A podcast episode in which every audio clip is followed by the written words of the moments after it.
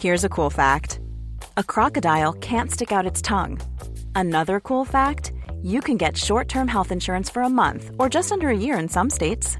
United Healthcare short term insurance plans are designed for people who are between jobs, coming off their parents' plan, or turning a side hustle into a full time gig. Underwritten by Golden Rule Insurance Company, they offer flexible, budget friendly coverage with access to a nationwide network of doctors and hospitals.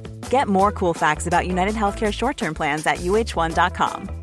Hey, I'm Ryan Reynolds. At Mint Mobile, we like to do the opposite of what Big Wireless does. They charge you a lot, we charge you a little. So naturally, when they announced they'd be raising their prices due to inflation, we decided to deflate our prices due to not hating you. That's right. We're cutting the price of Mint Unlimited from $30 a month to just $15 a month. Give it a try at mintmobile.com slash switch. $45 upfront for three months plus taxes and fees. Promo for new customers for limited time. Unlimited more than 40 gigabytes per month. Slows. Full terms at mintmobile.com.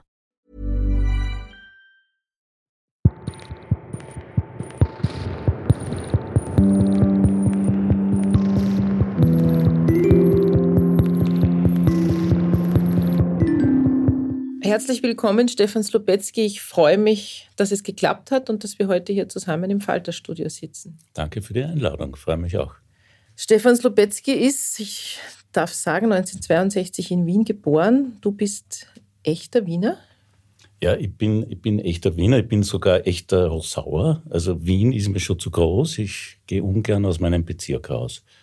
Du bist einige der wenigen Wiener, die ich kenne. Also ich kenne, glaube ich, eigentlich nur Oberösterreicher und Vorarlberger. Und für mich bist du aber so eh der Prototyp des Wieners. Also du, Floridsdorf habe ich mir gedacht, hätte auch ganz gut gepasst. Mhm. Aber wenn ich so über Wien nachdenke, fällt mir natürlich Stefan Slobetzky ein.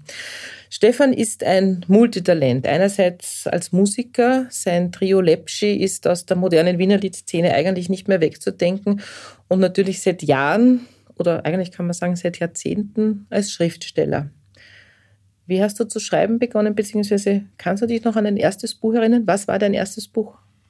Ja, begonnen hat es ja eigentlich mit dem Illustrieren. Ich, ja, ich bin ja auf die Akademie gegangen und habe das Lehramt gemacht für, für bildnerische Erziehung. Und habe dann begonnen, Kinderbücher zu illustrieren.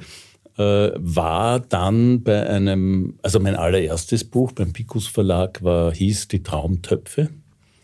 Später ging ich dann zu einer großen deutschen Verlagsgruppe, Mittelhauwe, und äh, dort hieß es dann eines Tages, ich möge mich doch an einem äh, Krimi für Kinder probieren. Und ich habe gesagt, okay, ich, ich versuch's, äh, habe begonnen zu schreiben, habe ein Kapitel geschrieben. Es ist fürchterlich obszön, böse und abgründig geworden. Also es war definitiv nichts für Kinder. Und die Verlegerin hat daraufhin gemeint, na gut, macht ja nichts, dann expandieren wir halt in den Erwachsenenbereich. Äh, ich sage jetzt, zum Glück ist der Verlag dann eingegangen, bevor es was wurde, weil ich glaube nicht, dass das reüssiert hätte, das Buch, äh, in diesem Rahmen. Und so kam es dazu, dass, äh, dass aber Rowold sein Interesse angemeldet hat und von da an habe ich eigentlich nicht mehr illustriert, sondern nur noch geschrieben. Das heißt, du hast demnach natürlich auch nie als bildnerischer Erzieher, Lehrer gearbeitet, sondern dir ist dann das Büchermachen dazwischen gekommen. Ich habe ein Jahr lang äh, in der Schule gearbeitet. Ja. Und bereust du den Schritt weggegangen zu sein? nicht wirklich. Nein, ich war, war nicht wirklich wahnsinnig glücklich. Und das lag weniger an den Kindern als eigentlich an manchen meiner Kollegen. Ja, wir kennen uns ja schon länger. Ich glaube auch, dass du kein Frühaufsteher bist. Und ich glaube, bildnerische Erziehung ist manchmal zwischen acht und zehn, kann ich mich noch erinnern. Ich glaube nicht, dass da mit dir was anzufangen ist. Das ist absolut richtig. Und äh, ich war dann auch froh, von den Kinderbüchern wegzukommen, weil natürlich die Lesungen sind ja dann auch immer in der Früh oder am Vormittag. Und äh, ich gehe halt lieber am Abend wohin und kriege meinen weißen Spritzer und lese was aus den Romanen vor. Ja, jetzt ist Nachmittag, weißen Spritzer gibt es nicht, aber wir schaffen das trotzdem dafür einen guten Kaffee. Ja, also zahlreiche Kinderbücher, Bühnenstücke, Kurzgeschichten und Romane sind erschienen. Für deine Krimis hast du eigentlich alle wichtigen Krimipreise abgeräumt, sage ich jetzt einmal. Wir müssen natürlich über deine Doppelbegabung reden, über die Musik, über das Wiener Lied. Ich würde mit dir wahnsinnig gerne über deine Schnitzler-Inszenierungen in Reichenau reden, aber ich fürchte, Die Zeit wird nicht reichen, weil dein neues Buch im Netz des Lemmings bietet Gesprächsstoff für mindestens eine Stunde und wir haben nur eine halbe. Also wir konzentrieren uns jetzt mal auf den neuen Lemming. Mhm. Und wenn dann uns noch Zeit bleibt, dann reden wir über Musik, Wienerlied und Arthur Schnitzler. Sehr gern. Seit 2004 begleitet dich oder uns der Lemming.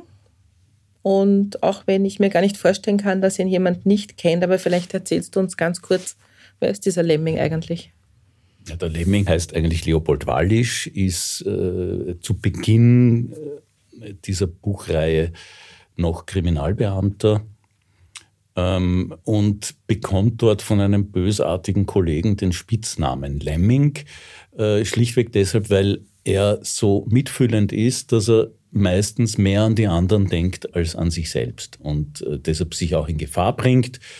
Ähm, und es heißt ja von den Lemmingen, dass sie sozusagen im Dienste der Gemeinschaft äh, kollektiven Selbstmord begehen was so überhaupt nicht stimmt. Das hat, glaube ich, der Walt Disney erfunden in einem seiner Naturfilme. Da hat einer die Idee gehabt, jetzt schmeißen wir doch ein Schippel Lemminge in einen Korb über die Klippen und filmen das und dann behaupten wir, die bringen sich um. Äh, also das ist völlig absurd gewesen, aber seither hält sich diese Meer. Also so kommt der Wallisch zu seinem Spitznamen. Er wird ja kaum mehr Wallisch genannt. Also ich glaube, es sagen ja auch seine Freunde alle zu ihm Lemming. Das ist ein Name, der sich total durchgesetzt ja, hat. Ja, seine Frau sagt Boldi. Und, äh, aber äh, jedenfalls, der wird dann sehr bald aus der Polizei entlassen und versucht sich als Privatdetektiv. Ähm, es ist aber letztlich dann auch nicht das Wahre für ihn. Und äh, jetzt ist er schon wirklich sehr lange, ist er Nachtwächter in Schönbrunn im Zoo.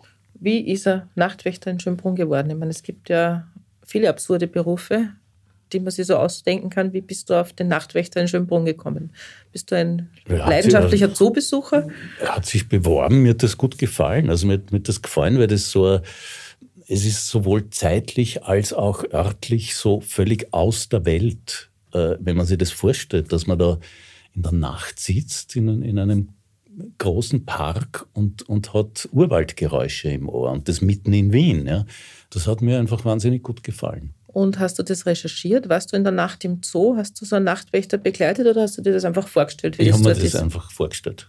Aber es gibt die Nachtwächter dort, nehme ich an. Ich gehe davon aus. Also ja, also der Lemming, wie gesagt, 2004 hat das Licht der Welt erblickt. Dann warst du ein bisschen getrieben und hast drei Jahre jedes Jahr einen Lemming geschrieben. Dann gab es einmal ein bisschen Pause und dann gab es eine ganz lange Pause von neun Jahren. Und plötzlich ist der Lemming wieder aufgetaucht. Wie war das? Wolltest du ihn wieder haben oder wollte der Lemming einfach unbedingt wieder zurückkommen und die Geschichte hat sich aufgedrängt? Warum diese lange Pause? Hast du gedacht, er ist ja auch nicht gestorben vor der Pause. Also hast du dir gedacht, ich brauche ihn wieder oder war er einfach wieder da? Saß am Frühstückstisch und hat gesagt, bitte, ich will wieder ins Buch. Ja, also ganz genau weiß ich auch nicht, wie diese neun Jahre verronnen sind. Das, ich glaube, wir sind uns ein bisschen schon auf Nerven gegangen. Durchaus äh, mit Respekt füreinander, aber doch waren wir uns schon ein bisschen über. Und äh, zugleich habe ich halt mit der Musik begonnen und zugleich waren diese Inszenierungen in Reichenau und diese Dramatisierungen. Es war dauernd was zu tun und ich bin äh, nicht zum Romanschreiben gekommen. Mit diesem Abstand von neun Jahren äh, haben wir uns angeschaut, der Lemming und ich, und haben gesagt, okay, jetzt probieren wir es nochmal miteinander. Und das war schön, hat mir Spaß gemacht. Und der Lemming ist ja auch mit dir älter geworden. Passt die Beziehung jetzt? Ich finde schon. Also ich, er hat jetzt auch einen, einen guten Freund zur Seite, äh, neuerdings, den Polivka, der auch ein bisschen eine, einen, einen anderen Aspekt, sagen wir mal, meines Wesens äh, abdeckt. Und der Polivka ist Polizist, das heißt, der Lemming hat bei seinen Fällen Unterstützung von einem offiziellen Polizisten. Ich will es mal so formulieren. Zu Beginn dieses Buchs, über das wir heute reden, im Netz des Lemming, ist der Polivka noch Polizist. Mehr wollen wir nicht verraten, was da passiert, weil das ist ja ein großer Teil des Buches. Ja, im neuesten Fall, wir reden einfach mal über das neueste Buch, obwohl man natürlich über ein Lemming als Gesamtkunstwerk auch gut reden könnte, begibst du dich ins Netz, wie der Titel schon so schön sagt, nämlich in die Abgründe von Social Media. Nicht nur der Lemming ist älter geworden, auch sein Sohn wird größer, er befindet sich mitten in der Pubertät und der Lemming ist so ein bisschen ein digitaler Analphabet und äh, versteht eigentlich nur Bahnhof, wenn sein Kind mit seinen Freunden redet. Computersprache, Social Media Sprache. Schreibst du da aus deiner eigenen Erfahrung? Absolut. Es ist ja äh, so, dass der Zufall nicht nur will, dass der Lemming genauso alt ist wie ich, sondern dass auch sein Sohn genauso alt ist wie meiner. Und äh, das finde ich immer ganz lustig, weil man würde dann annehmen, dass ich sozusagen diese Fiktion nach der Realität schreibe, aber sehr oft ist es auch umgekehrt. Also in dem Fall war es so, dass die Clara, die Frau vom Lemming, irgendwann Ende des vierten Bandes plötzlich so einen äh, extremen Heißhunger auf Salzgurken entwickelt und man weiß als Leser natürlich schon, ah, da, äh, da ist ein Kind in ihrem Bauch. Ja? Und äh, vier Wochen nachdem ich diese Stelle geschrieben hatte, hat meine Frau angefangen, Salzgurken zu essen, wie die Wilde. Ja? Also es wirklich, funktioniert manchmal auch in die Gegenrichtung. Also die Fiktion gebiert die Realität. Das heißt, du hast dir deinen Sohn erschrieben, aber er ist jetzt da und elf Jahre alt. ja, genau. Das ist auch eine Möglichkeit, ja, Also jetzt ist er schon zwölf. Ja. Mhm. Die Geschichte beginnt wahnsinnig lustig, nämlich mit diesem elfjährigen Sohn, der nach Hause kommt mit seinem neuen Freund Mario und sich quasi in einer Computersprache unterhält. Der Lemming steht völlig daneben, weil die Kinder sagen immer nur LOL und MG und ich weiß nicht was, der hat keine Ahnung, was das bedeutet. Das Lachen vergeht dann aber relativ schnell, weil ein paar Seiten später äh, stirbt eins von diesen Kindern und es ist nicht dem Lemming sein Sohn und man kann das auch verraten, weil das ist sozusagen der Beginn des mhm. Buches. Das ist schon ein bisschen drastisch. Ein Kind in einem Krimi sterben zu lassen, ist jetzt nicht so was, was man einfach so macht, ohne drüber nachzudenken. Das ist eine ganz bewusste Entscheidung. Wie bist du noch dazu als Vater eines Elfjährigen? Wie bist du auf die Idee gekommen und wie schafft man das? Es war für mich aus dramaturgischen Gründen wichtig, weil äh, ich wollte ja auch in diesem ganzen Buch und mit diesem ganzen Buch ausdrücken, dass das kein Lächerl ist, wenn man andere Leute im Internet äh, niedermacht, äh, mit, mit Hassbotschaften eindeckt, äh, beleidigt, entwürdigt etc., sondern dass das wirklich extreme Auswirkungen haben kann. Und was gäbe es sozusagen Schlimmeres, als wenn sie äh, äh, äh, Bub einfach umbringt, weil er es nicht mehr erträgt was nebenbei ja auch in der Realität schon äh, des Öfteren passiert ist. Also das habe ich ja nicht erfunden, in dem Sinn, dass sich jetzt Kinder umbringen, weil sie im Internet gemobbt werden. Wie ich selbst damit umgehe, ist ein bisschen eine andere Frage. Es, es gab schon einmal ein Buch, in dem ich den wirklich sehr hässlichen Tod eines, eines Babys beschrieben habe, das in die Badwanne kraxelt und das heiße Wasser auftritt. Und die Mutter merkt es nicht, weil sie so übermüdet ist, dass sie einfach in, schläft. Ähm, aus verschiedenen Gründen.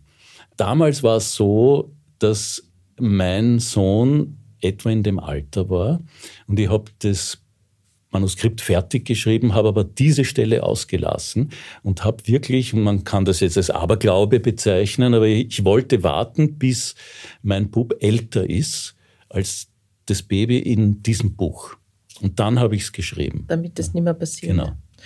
Ja, das ist ganz interessant, weil deine Bücher kommen ja oft äh, als lustige Krimis daher. Die werden auch in den Buchhandlungen eher bei diesen unterhaltsamen Krimis äh, gelistet und die ersten paar Seiten sind auch wahnsinnig lustig und dann bleibt dann recht schnell das Lachen im Hals stecken, weil eben was wirklich Schlimmes passiert. Und ich glaube, dass das ein unglaublich dramaturgischer Effekt ist, ja, weil es ist jetzt nicht ein lustiger Regionalkrimi, der in Wien spielt und man macht ein bisschen Spaß über äh, Wiener Polizisten und Privatdetektive und Nachtwächter, sondern es geht ums Eingemachte. Ja, ich finde auch, Humor ist einfach bei aller Tragik, auch in unserem äh, realen Leben, äh, das Einzige, was uns quasi äh, über Wasser hält letztlich. Ja. also ich finde ja wirklich, ich finde Humor extrem wichtig und ich finde es auch beim Schreiben dieser Bücher spannend, äh, diese, diese Wellenbewegung mitzuerleben, auch in mir und in, in meiner Seele. Ja. Es gibt äh, fürchterliche Tragödien, die sich da abspielen und dann brauche ich immer so eine Zeit lang, bis ich zu meinem Humor zurückfinde und das spiegelt sich im Text wieder. Mhm. Wer schon mal Opfer eines Shitstorms war, kann nachvollziehen, wie schnell sich diese Spirale dreht und wie schnell du glaubst, du kommst aus dem Ganzen nicht mehr raus und die ganze Welt redet schlecht über dich und die ganze Welt weiß sozusagen, was du für einen Fehler gemacht hast. Alle Welt ist gegen dich. Hast du Erfahrung mit sowas? Bist du schon mal in so irgendwas reingeraten? Unabhängig jetzt von Social Media, aber Kritiken oder. Also in der Vehemenz zum Glück noch nicht, aber es reicht ja schon, wenn irgendwo äh, jemand ein Baby von dir und, und jedes Buch ist ja ein Baby von mir, einfach ohne Begründung einfach niedermacht. Das tut einfach weh und du weißt nicht, wie du dich wehren sollst, weil du würdest ja gern argumentieren und sagen, na, ich finde das aber anders, weil ich habe mir ja das und das dabei, aber du hast keine Chance. Du bist stumm, ja. Du kennst den Namen dieses Menschen nicht und du kannst dich einfach nicht wehren. Und du liest diese Sachen aber auch. Ja, ich bin da ein bisschen masochistisch. Ich glaube, jeder liest es. Nur ja. die, die sagen, sie lesen es nicht, lesen es trotzdem und sagen halt, sie lesen es nicht. Ich glaube, dass das alle lesen. Da bin ich mir eigentlich mhm. ganz sicher. Äh, es ist ja ganz interessant, dass du einen Krimi schreibst, in dem es um Abgründe des Internets geht, weil soviel ich weiß, bist du weder auf Facebook noch auf Instagram oder auf Twitter. Also du bist ein sehr analoger Mensch. Wenn man dich treffen will, dann geht man in deine Stammpizzeria und bestellt sich einen Spritzer und wartet, bis du kommst. Äh, dich kann ich nicht über einen Messenger erreichen. Was hat dich veranlasst, über sowas zu schreiben? Also ganz unter uns, da sitze ich jetzt auch nicht mehr. Weil ich rauche gern, wenn ich in einem Lokal bin. Das ist halt so. Ja? ja. Das ist jetzt weg. Also nein, man kann mich auch anrufen, man kann mir natürlich auch Mails schreiben. Also, man kann dir auch Mails schreiben, aber du bist nicht in diesen berühmten Social-Media-Plattformen, in denen sich viele zwei, drei Stunden am Tag rumtreiben. Trotzdem hast du ein ja. Buch drüber geschrieben, was sich total mit dem beschäftigt und zwar auf eine sehr fundierte Art und Weise. Ich bin Nutzerin von beiden, ja. das heißt, ich kenne mich da ein bisschen aus. Also nur als Nachtrag, es gibt eine Facebook-Seite, die aber meine liebe Frau betreut. Das hat sie mir zum Geburtstag geschenkt vor zwei Jahren. Und die kümmern mich überhaupt nicht darum, also gar nicht. Ja.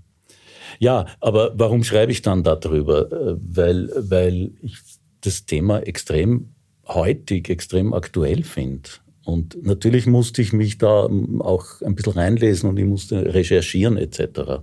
Und du hast dich dann einfach ein bisschen auf Facebook rumgetrieben und hast so Postings gelesen und so weiter. Genau. Ja. ja und ich bin auch oft in, in Online-Foren von äh, verschiedenen Online-Medien äh, unterwegs und da steigen mir einfach immer wieder die Grausbirnen auf. Es tut richtig weh was Leute schreiben. Ich bin ja selber auf Facebook und habe gestern wieder einen Artikel gelesen und habe dann wieder viermal hintereinander geschrieben, du sollst keine Standard-Postings lesen. Das soll man einfach nicht machen, es ist einfach grausig. Aber jetzt, wo du den Namen schon sagst, es gibt ja sozusagen zwei Zeitungen, die benannt werden, allerdings äh, verbrämt, also die heißen nicht so, wie sie in Wirklichkeit heißen, aber man, man kann sie erkennen. Das eine ist die reine Wahrheit und das andere ist der Maßstab. Der Maßstab ist neu, die reine Wahrheit hat es schon immer in den Lemming-Büchern gegeben. Aber der Maßstab ist neu, einfach deshalb, weil es mir, du hast gesagt Standard, weil es mir hier auch wirklich um den Online-Standard ging, äh, dem ich redaktionell nichts vorzuwerfen habe. Aber was die Postings der, der Teilnehmer, der, der, Leserinnen und Leser betrifft, finde ich das einen richtigen Sumpf. Und du würdest wieder mit umgehen, wenn du Medienminister wärst? Würdest du sowas abdrehen oder beobachtet man sowas oder wie, wie geht man mit sowas um? Das ist ja auch ein Thema in deinem Buch. Wie steuert man sowas? Natürlich, das ist immer. Ich habe mir ständig beim Schreiben dieses Buches die Frage gestellt, ob ich noch meiner Meinung bin über verschiedene Themen. Und ich komme zu dem Schluss, es ist einfach nicht, nicht so leicht. Und, und man kann über verschiedene Themen auch verschiedener Meinung sein. Ich glaube, dass diese ganze Re Reglementierungs- und Verbotsgeschichte allalong nichts bringt. Es bringt nichts, wenn man den Leuten sagen, sagt, du darfst in der U-Bahn kein Wurstsemmel mehr essen. Ja? Es bringt nur was, wenn man, wenn man eine Atmosphäre schafft, eine gesellschaftliche, in der die Leute einfach von sich aus Anstand haben und sich anständig benehmen. Das bringt was. Alle sozusagen kleinen Schräubchen, an denen man da jetzt legistisch zu drehen versucht, das ist Kosmetik, das bringt's nicht. Und das macht die ganze Stimmung noch schlechter. Mhm. Ja, es ist immer schwierig, über den Inhalt von Krimis zu reden, ohne zu viel zu verraten. Wir haben schon ein bisschen auch gesprochen über das tote Kind, das stirbt, was natürlich ähm, zu viel zu verraten wäre, wenn man jetzt genau erklärt, warum das steht. Es geht wahnsinnig viel um Politik, um Fake News, um die Macht von Social Media und um, den, um die Macht der Boulevardpresse. Und obwohl das alles ein Roman ist, ist es erschreckend real. Ich habe mich beim Lesen so gefragt, warum packst du dein Unbehagen über die Entwicklung unserer Gesellschaft, weil das tust du ja in einen Krimi. Warum schreibst du da ein Krimi drüber? Warum nicht ein Stück ernsthafte Literatur oder sogar ein Sachbuch, weil du bist ja sehr fundiert in dem. Warum das Format Krimi? Weil ich selbst gern etwas lese, was mich nicht nur bildet, sondern auch unterhält. Ich mache diese Unterschiede nicht zwischen Kriminalliteratur und sonstiger Literatur. Also zwischen Sachbuch und Literatur schon, aber Kriminal- und sonstige Literatur, das gibt es irgendwie in meiner Wahrnehmung nicht. Ich finde, alles, was man schreibt, äh, alles an Belletristik sollte Niveau haben, aber doch so einen Zug beim Lesen, der einen unterhält, der, einen, der, der auch spannend ist. Ja? Wurscht, ob Krimi oder nicht. Das ist etwas, was ich gern lese und das ist entsprechend etwas, was ich gern schreibe. Naja, und es ist vielleicht auch so, dass du durchs Krimischreiben durchaus Leser und Leserinnen ansprichst, die vielleicht ein kritisches Buch über die Boulevardpresse oder über den Rechtsruck in unserer Gesellschaft, dass die das vielleicht nicht kaufen würden, wenn das Marschall obendrauf wäre. Aber durch mhm. das, dass es ein witziger Krimi ist, äh, erreichst du vielleicht andere Leute. Das ist mir beim Lesen immer so eingefallen, dass ich mir denke, wie weißt du denn vorher, wer deine Leser sind? Weil du machst dir ja, du machst kein Hehl aus deiner politischen Meinung, Du nimmst dir kein Blatt vor den Mund, wenn du über Politik schreibst. Es gibt wunderbare Stellen über unseren sehr verehrten Bundeskanzler.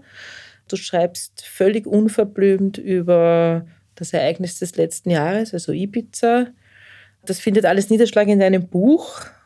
Hat dich das damals überrascht beim Schreiben? Musstest du dann nochmal umschreiben? Du warst ja wahrscheinlich mitten im Schreibprozess. Mhm. Und ich habe mir dann gedacht, wenn du dir das wenn du dir das mit Ibiza ausgedacht hättest, hätte wahrscheinlich der Lektor gesagt, also so ein Plätzchen, das musst du jetzt rausstreichen, das musst du jetzt umschreiben. Also wie bist du damit umgegangen? Gab es da Diskussionen im Verlag? Ich habe ein bisschen mit meiner Lektorin hin und her diskutiert über manche Stellen. Aber was jetzt äh, speziell diese Ibiza-Geschichte anbelangt, habe ich mir einen Absatz im im allerletzten Kapitel freigehalten und habe darum gebeten, dass wir jetzt noch warten, bis die Nationalratswahlen gelaufen sind. Dann schreibe ich den. Es hat sich nichts Neues getan. Also ich habe dann noch so einen Absatz geschrieben, den ich durchaus vorher hätte schreiben können. Aber ich war relativ am Puls der Zeit mit dem, mit der Abgabe des Manuskripts. Ja. Also es hat dich nicht kalt erwischt, sondern es ist sich einfach ausgegangen ist von der Zeit her. Ja, Aber eigentlich doch ein totaler Glücksfall, oder? Fürs Schreiben. Die ganze, ganze Geschichte ist doch eigentlich wunderbar zum, zum Reinpacken in ein Krimi. Also jetzt nicht politisch und privat finde ich es jetzt nicht so ein Glücksfall. Also Ibiza schon, aber äh, ja. unsere ganze Situation. Aber für ein Krimi ist das doch eigentlich super gewesen. Ja, ja, schon. Ich, ich finde es auch spannend, weil du gesagt hast, ähm, damit erreichst du auch Leute, die sich jetzt das nicht erwarten. Und das schlägt sich natürlich auch in, in diesen kleinen Online-Kritiken nieder, die man so auf verschiedenen Verkaufsseiten findet. Also zum Glück muss ich sagen, wirklich äh, überwiegend sind die sehr positiv. Das hat mich wahnsinnig gefreut, weil das, wozu macht man denn diesen komischen Job? Ja? Sicher nicht des Geldes wegen oder der Sicherheit sondern einfach, um sich in dieser Welt von irgendwem verstanden zu fühlen. Und das tut wahnsinnig gut, wenn jemand dann schreibt, wow, ich verstehe dich. Ich finde das großartig, wie du das machst und ich verstehe dich. Sehr toll. Aber dann gibt es natürlich auch die anderen und das fand ich wahnsinnig spannend, dass zwei oder drei Leute dann schreiben, äh, eine politische Meinung hat in einem Krimi nichts verloren. Ja? Und ich frage mich bitte, wo soll ich denn meine Meinung, oder äh, bis dahin, wo es dann hieß, äh, äh, die persönliche Meinung des Herrn Lubetzky hat in seinen Büchern nichts verloren. Also ich meine, ich fasse es nicht. Ja, wo sonst als in meinen Texten soll ich meine Meinung kundtun? Ja, das fand ich echt spannend. Ja, aber das ist ganz interessant, mhm. weil das, dadurch siehst du, dass das Buch hat ja kein Marschall Niemand, der das Buch kauft im Laden, wenn er sich nicht beraten lässt, weiß, in welche politische Richtung das geht. Und dadurch hast du natürlich eine unglaubliche Bandbreite. Und ich habe auch ein bisschen gestöbert in den ganzen Rezensionen, die du so gekriegt hast auf diversen Krimi-Foren. Und da habe ich zum Beispiel eine gefunden, das war sehr lustig. Die hat dann, oder der, ich weiß nicht mehr, Mr. XY hat geschrieben, also die Geschichte ist ja recht interessant, aber dann wurde es mir doch zu gesellschaftspolitisch mhm. und zu, zu äh, linksradikal. Ja, also das finde ich dann. Im Ernst? Ja, ja, also das okay. finde ich schon interessant. Das, aber ich denke mal, die Leute haben es dann trotzdem fertig gelesen, weil, es eine interessante Geschichte ist. Die ärgern sich dann halt drüber. Das aber ich aber spannend. Darf ich dir eine Frage stellen? Empfindest du das Buch als linksradikal? Nein, natürlich nicht. Ja, okay. Entschuldigung. Ich weiß ja nicht, was ich für einen Eindruck mache. Aber es kriegen ja alle ihr Fett weg. Es ist, ein, es ist ja nicht nur äh, schwarz und blau oder türkis oder wie sie heißen. Es ist ja auch rot und grün kriegen ja auch ihr, ihr Schmalz weg. Ja. ja. vielleicht erzählen wir doch noch ganz kurz, was das sozusagen mit dem politischen Aspekt äh, des Buches auf sich hat, weil dieses, äh, dieses Kind, das in den Selbstmord getrieben wird, ist der Sohn eines sehr kritischen Regisseurs, der eine sehr tragische Geschichte hat. Also mhm. seine Frau wurde von einem äh, afghanischen Flüchtling vergewaltigt und ist dann gestorben.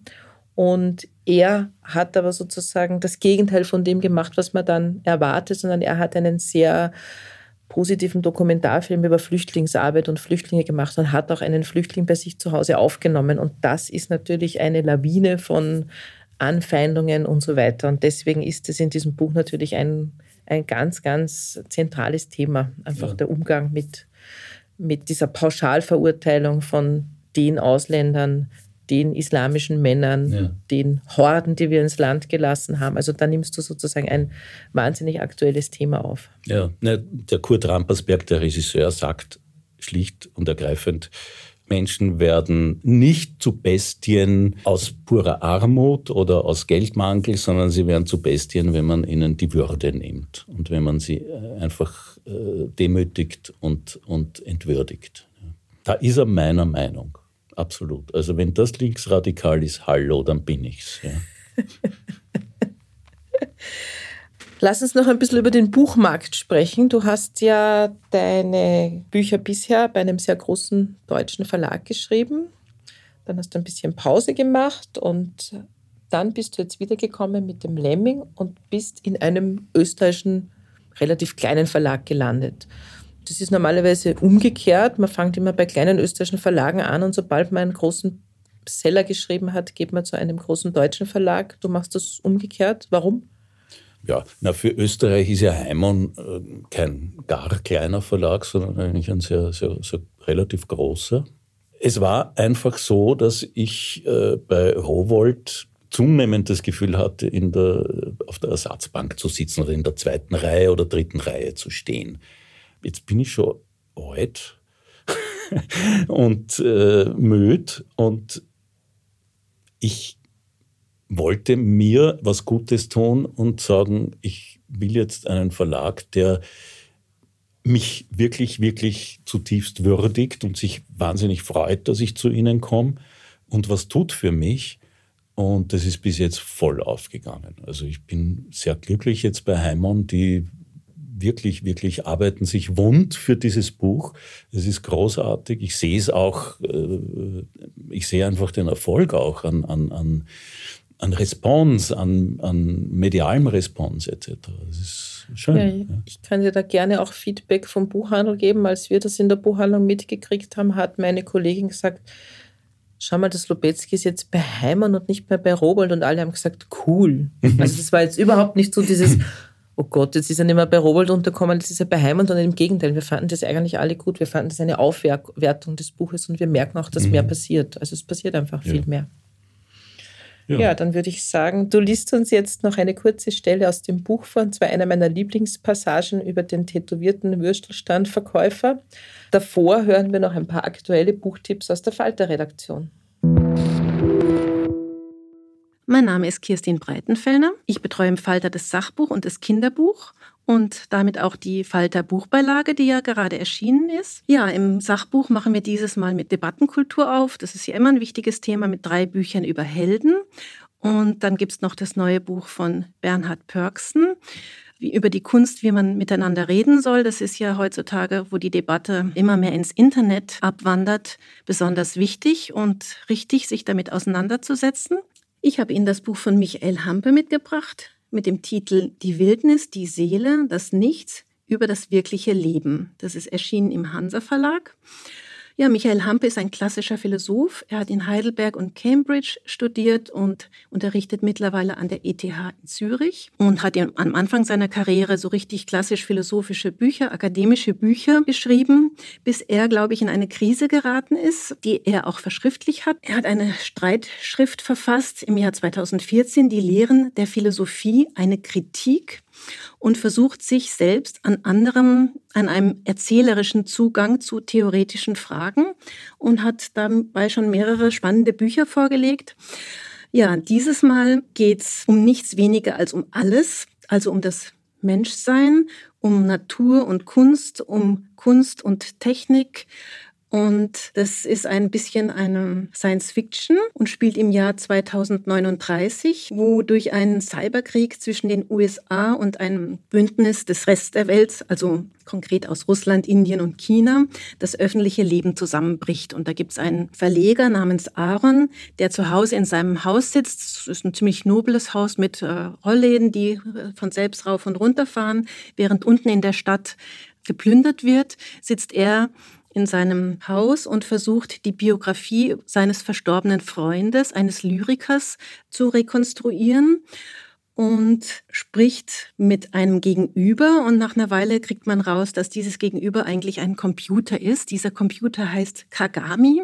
Da, da haben wir ein bisschen Anleihen bei Spike Jonzis Hör genommen, äh, bei dem Film von 2013. Allerdings äh, entsteht hier zwischen Aaron und Kagami keine Liebesgeschichte, weil die einfach wirklich sehr theoretisch miteinander reden. Aber diese Interaktion, diese, diese Dialogform, die gibt halt die Gelegenheit, schwierige theoretische Fragen, die aber auch spannende theoretische Fragen sind, so aufzudröseln, dass sie so, so häppchenweise verstehbar werden. Und diesen Computer, den beginnt man dann auch so ziemlich bald ins Herz zu schließen, sieht ihn schon so als richtigen Menschen, als Wesen vor sich. Und ja, Hamp demonstriert damit, dass man Philosophie eben nicht nur als trockenen Text liefern kann, sondern auch in einer Geschichte verpackt und ja, ein nicht leichtes, aber spannendes und wirklich toll aufgearbeitetes Buch. Ja, das zweite Buch, was ich mitgebracht habe, ist ein Roman von Edna O'Brien, also der Grand Dame der irischen Literatur, die mittlerweile 90 ist. Sie ist bekannt geworden mit dem Roman die 15-Jährigen, wo die Geschichte von zwei Freundinnen erzählt wird. Und jetzt erzählt sie wieder über Mädchen, über ein Mädchen. Der Roman heißt Das Mädchen und handelt von einem Mädchen, das von der nigerianischen Boko Haram entführt wird und dort missbraucht, vergewaltigt, festgehalten wird und die Geschichte ihrer Befreiung. Also die, diese Entführung ist im ersten Drittel des Romans und spannender noch ist natürlich der zweite Teil des Romans. Ein Roman, der auf Fakten beruht. Also Edna O'Brien, die große alte Dame, hat sich, ist mehrmals äh, nach Nigeria gereist und hat mit Betroffenen gesprochen, hat viel recherchiert. Trotzdem liest sich das Buch wie ein, wie ein richtiger Roman und es gelingt ihr wirklich, diese doch nicht sehr leicht verdaulichen Geschehnisse so zu erzählen, dass man es lesen kann, dass man sich einfühlen kann, einfach ganz neutral, aber auch am Schluss mit einem, mit einem Hoffnungsschimmer.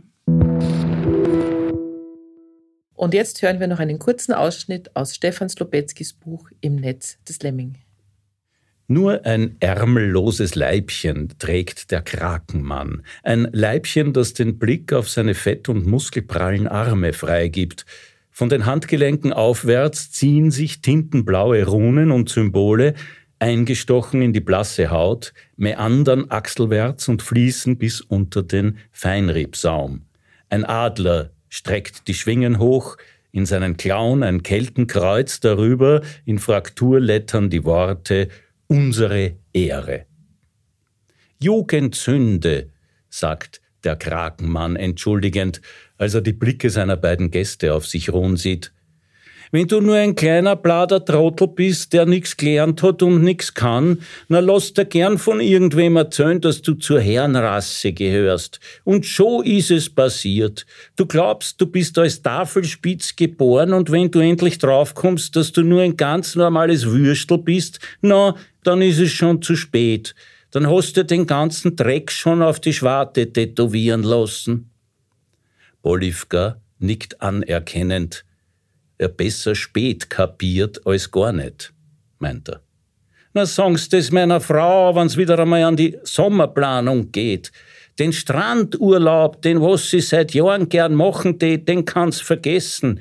Außer ihr kriegt mich nie wieder wer Nocker zu Gesicht. Mehr als die Arme zeige ich keinem her. Die sind schon schlimm genug.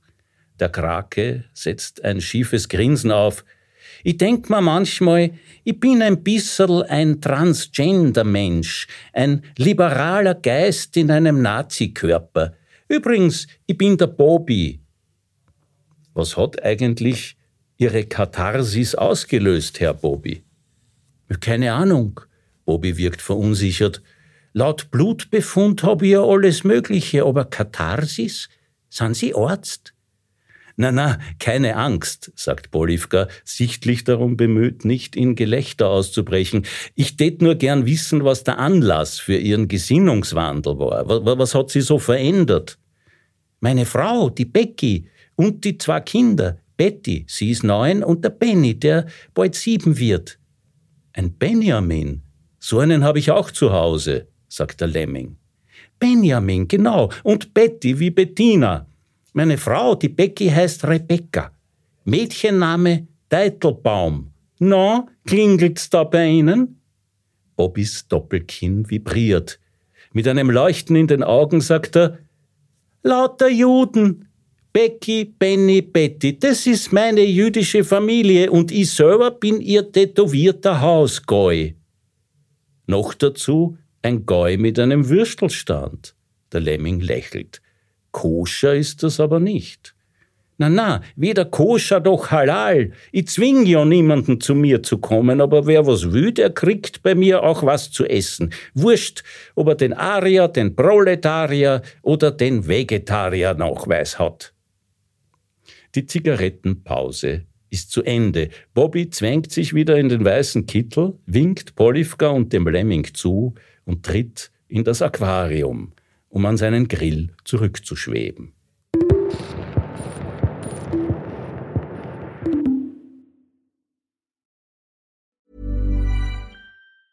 Hi, I'm Daniel, founder of Pretty Litter. Did you know cats tend to hide symptoms of sickness and pain? I learned this the hard way after losing my cat, Gingy. So I created Pretty Litter, a health monitoring litter that helps detect early signs of illness by changing colors, saving you money and potentially your cat's life. Pretty Litter is veterinarian developed, and it's the easiest way to keep tabs on your fur baby's health right at home. Go to prettylitter.com and use code ACAST for 20% off your first order and a free cat toy. Terms and conditions apply. See site for details. Even when we're on a budget, we still deserve nice things. Quince is a place to scoop up stunning high end goods for 50 to 80% less than similar brands. They have buttery soft cashmere sweaters starting at $50, luxurious Italian leather bags, and so much more.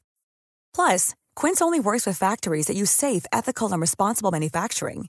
Get the high-end goods you'll love without the high price tag with Quince.